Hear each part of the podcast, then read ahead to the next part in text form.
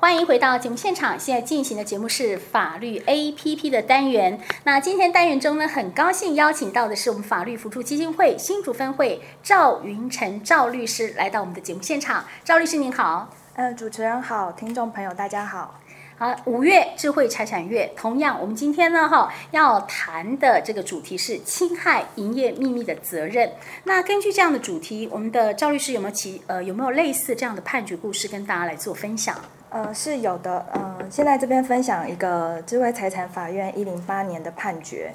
那有一个员工呢，他原本在 A 公司任职，离职之后转往 B 公司任职，那却被这个前雇主 A 公司发现说，这名员工为了替新雇主 B 公司争取订单，那他就偷偷的去登入了 A 公司的电子信箱，下载 A 公司的十三张报价单。那因为这个报价单中呢，包含客户名单啊、联系资料、产品的报价等等，呃，公 A 公司的机密资讯。那这个这名员工就以这个报价单的资讯为基础，去对这个原本 A 公司的客户进行更优惠的报价。那这个 A 公司就认为说，这名员工是非法取得 A 公司的这些机密的报价资讯，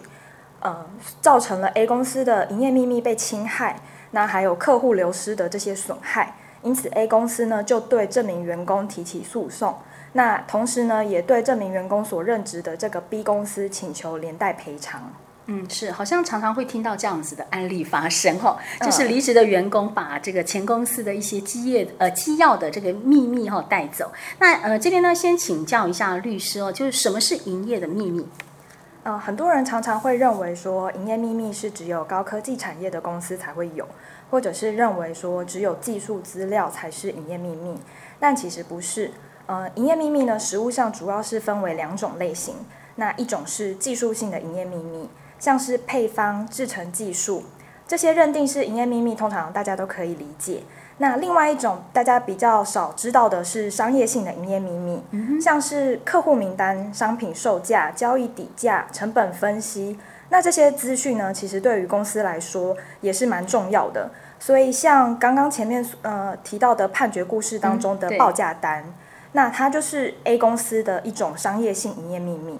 嗯，是。那呃，可不可以请问一下，就是说一间公司所有的资料都可以被认定是营业秘密吗？会不会有些什么区别？呃，是有有区别的，因为依据我国的营业秘密法第二条，一间公司的资料还需要符合三个法定要件，才会被认定是营业秘密，那也才会受到这个营业秘密法的保护。那首先第一个要件呢是秘密性，指的是说这个资讯它必须要是非一般涉及该类资讯之人所知。那通常在诉讼中呢，主张营业秘密被侵害的这一方啊，就会去。呃，举证说明说这个资讯是公司的秘密性，是具有秘密性的。那被告方呢，则会去抗辩说，哦，这个行这个资讯呢是这个行业大家都知道的，它并不是营业秘密。那在这种营业秘密的诉讼攻防当中，就是会各说各话。嗯、那双方就是要可以拿出证据去证明。对。那另外第二个要件呢是经济性，那必须要说这个资讯它的秘密特性而具有一定的经济价值。通常，如果是符合第一个要件秘密性的话，那经济性的要件法官也都会认为是有符合，就比较不是诉讼攻防的重点。嗯哼。那另外第三个要件呢，是说这个资讯它除了具有秘密性跟经济性以外，公司对于这个资讯还必须要有采取合理的保密措施。嗯。那什么是合理保密措施呢？主要是有包括人员面、管理面、设施面等等。那例如说。员工有没有有没有跟员工签署保密契约，或者是公司有没有对呃你档案资料夹去做权限的管制，或者是公司有没有去限制员工说不能够使用 USB 复制档案等等等等的这些管控措施。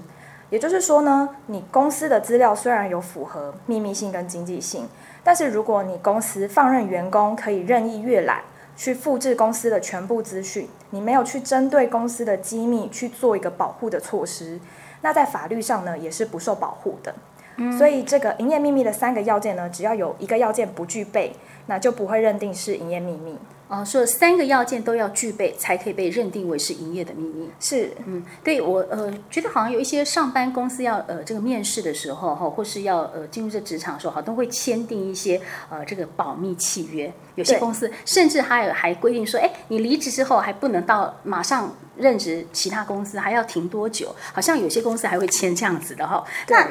针对刚刚我们的赵律师在讲的这个判决故事，我想请问一下，就是说刚刚我们这个判决故事里边的这个 A 公司对于报价单，呃，是不是有符合刚刚我们说的这个三个的这个营业秘密的要件？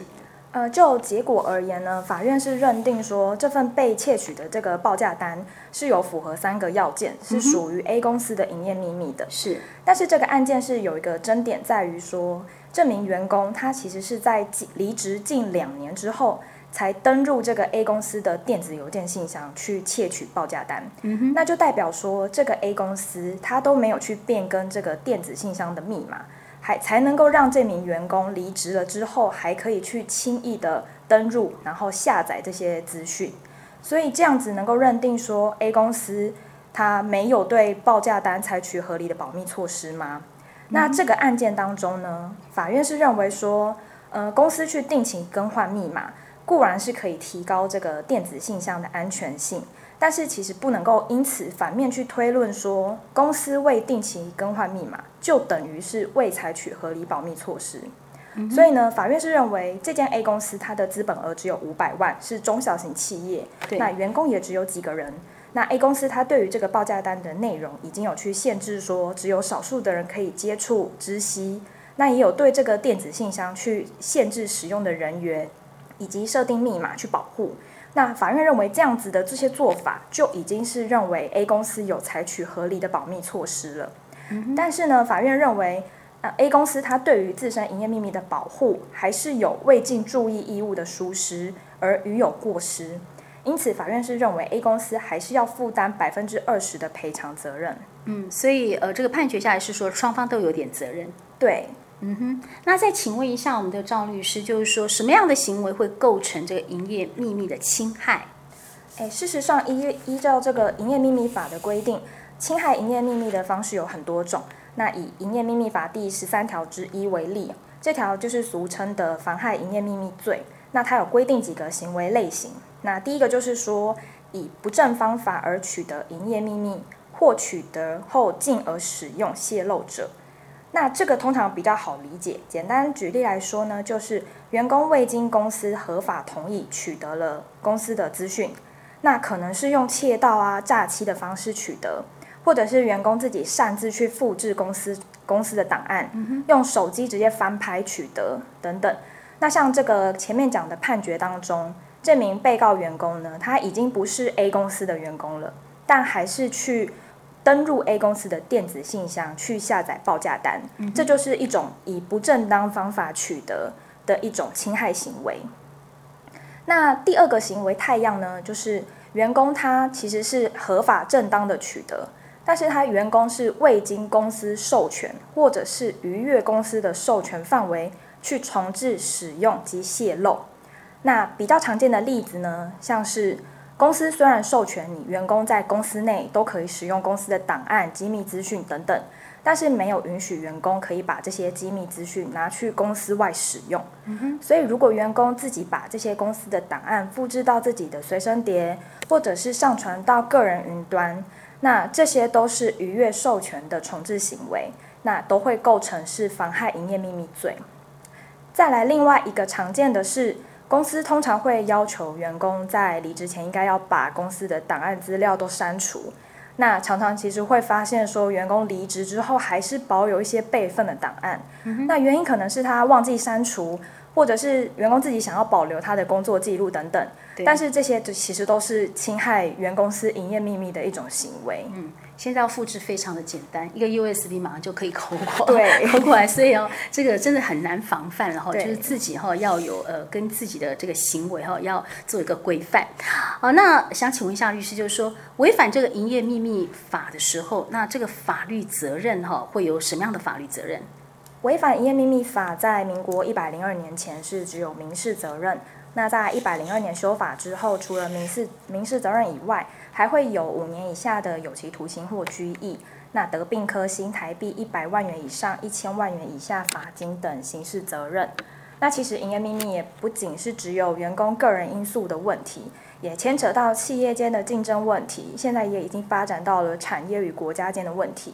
所以，如果侵害营业秘密的行为人是有意图在外国大陆地区、香港或者是澳门去使用营业秘密的话，刑事责任还会再加重，可能会处一年以上十年以下有期徒刑。并科新台币三百万元以上五千万元以下的罚金。嗯，罚则蛮重的，请大家真的要注意一下哈，不要呃违反到这个营业秘密法哈，要负担一些法律的责任。那回到我们刚刚判决的故事哈，想请教一下赵律师，就是说除了刚刚我们故事中这个被告的员工之外，那案例中这 B 公司会不会哦有这个法律的责任？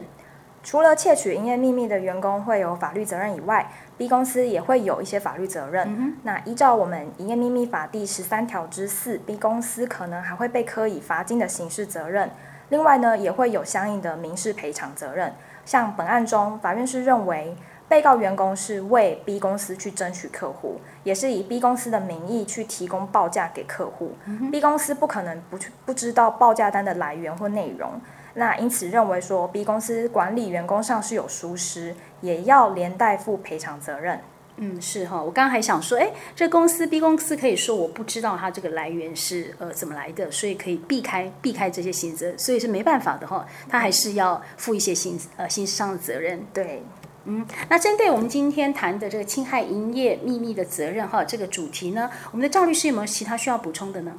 呃，如果民众有遇到任何的法律问题，那都可以就近的向各地的法服分会申请辅助，或者是法律咨询。那新竹分会这边的预约电话呢是零三五二五九八八二，那地址是在新竹县竹北市县政二路一百零五号。好，当然，我们的听众朋友们，如果对今天的这个主题内容有任何疑问，都欢迎您利用哈这个新竹分台简讯快一通零九三四零一一六五二，或是直接上新竹分台 FB 来做留言，我们会将你的问题转达给律师，请律师来回答。今天再次谢谢我们的赵律师，谢谢您，谢谢主持人及听众朋友的收听。